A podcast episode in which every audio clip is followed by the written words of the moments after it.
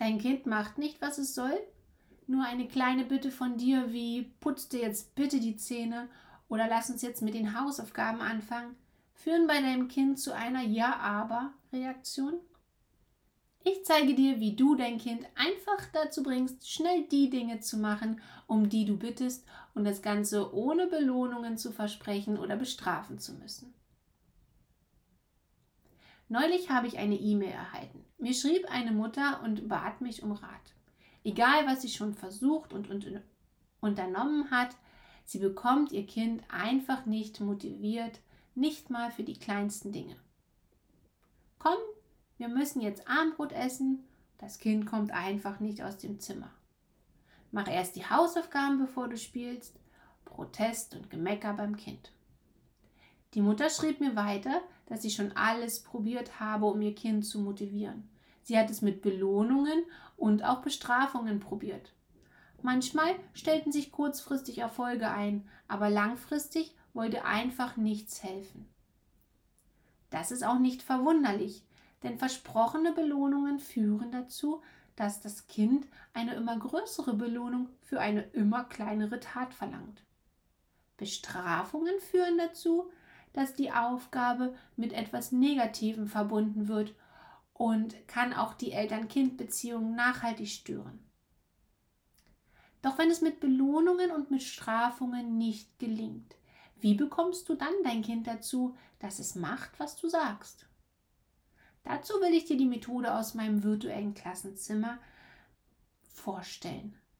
Diese ist wichtig zu verinnerlichen, denn sie wird dir helfen, dein Kind zu verstehen. Grundsätzlich ist es so, dass Kinder schon eine innere Bereitschaft und Lust haben, etwas zu tun. Da können wir Erwachsene uns oft nur voller Neid drauf schauen.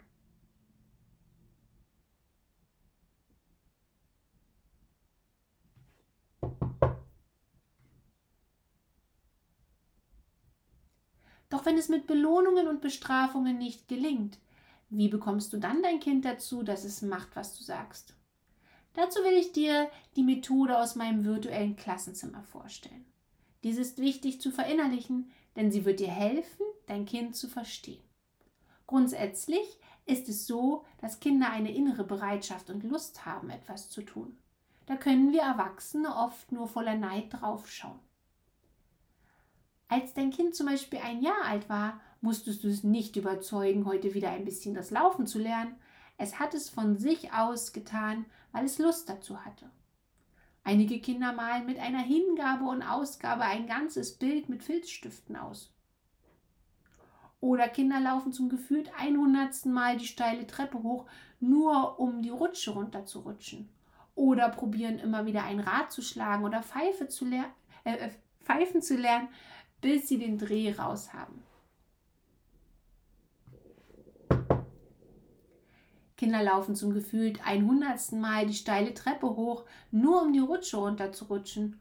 Oder probieren immer wieder ein Rad zu schlagen oder pfeifen zu lernen, bis sie den Dreh raus haben. Eltern neigen häufig dazu, dem Kind zu viel abzunehmen.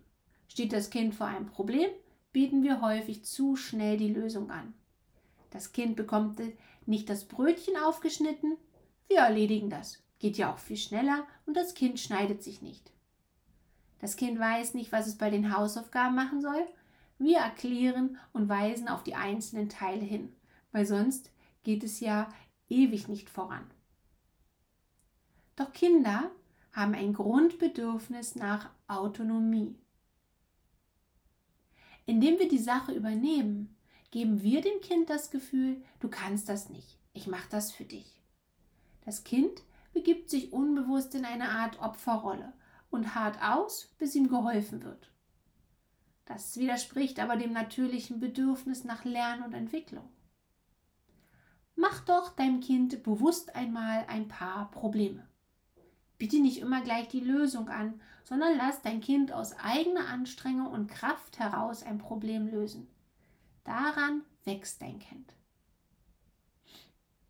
Dein Kind bekommt nicht gleich das Brötchen aufgeschnitten? Na und? Lass dein Kind mal machen. Am Ende ist das Brötchen mit Sicherheit nicht nach deinen Normen geteilt, aber dein Kind hat es aus eigener Kraft heraus geschafft. Deine Aufgabe ist es hier schlicht darauf zu achten, dass dein Kind nicht das 30 cm lange Brotmesser dafür einsetzt. Den Rest lass dein Kind mal machen. Ich erschaffe mit Vorliebe Probleme für mein Kind. Gerade letzte Woche habe ich meine Tochter gefragt, ob sie denn das Abendessen kochen würde. Sie als Chefkoch und ich als ihr Hilfskoch. Es hat ungefähr dreimal so lange gedauert, als hätte ich das schnell alleine gemacht und der Käse, ja, der war am Ende in der halben Küche verteilt. Aber am Abendbrotstisch war meine Tochter, sieben Jahre ist sie alt, richtig stolz auf das, was sie da probiert hat, äh, was sie da geleistet hat und hat ihre Spinat-Gnocchis mit einer Vorliebe aufgegessen, weil sie hat sie ja schließlich selber gemacht.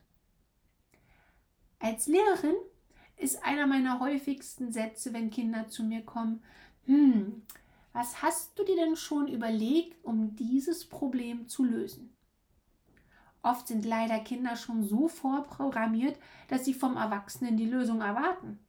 Das entspricht aber nicht dem natürlichen Grundbedürfnis, sondern ist so antrainiert. Du wünschst dir, dass dein Kind macht, was du sagst?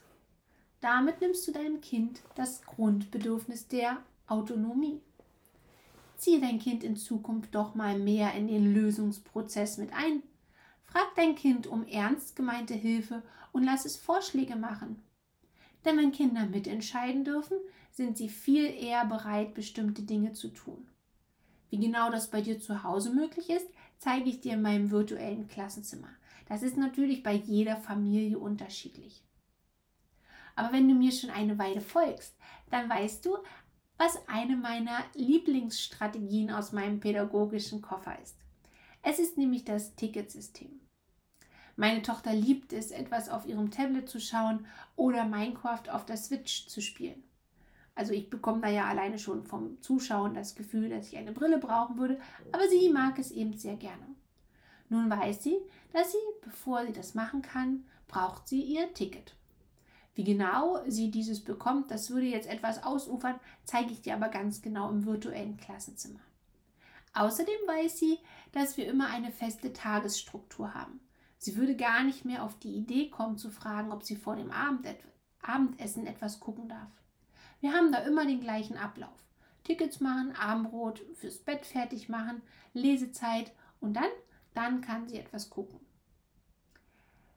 Ja, ich kann mir jetzt natürlich vorstellen, dass dir gleich mehrere Gründe einfallen, warum das bei euch zu Hause so nicht klappen würde. Und das ist auch total okay und total verständlich.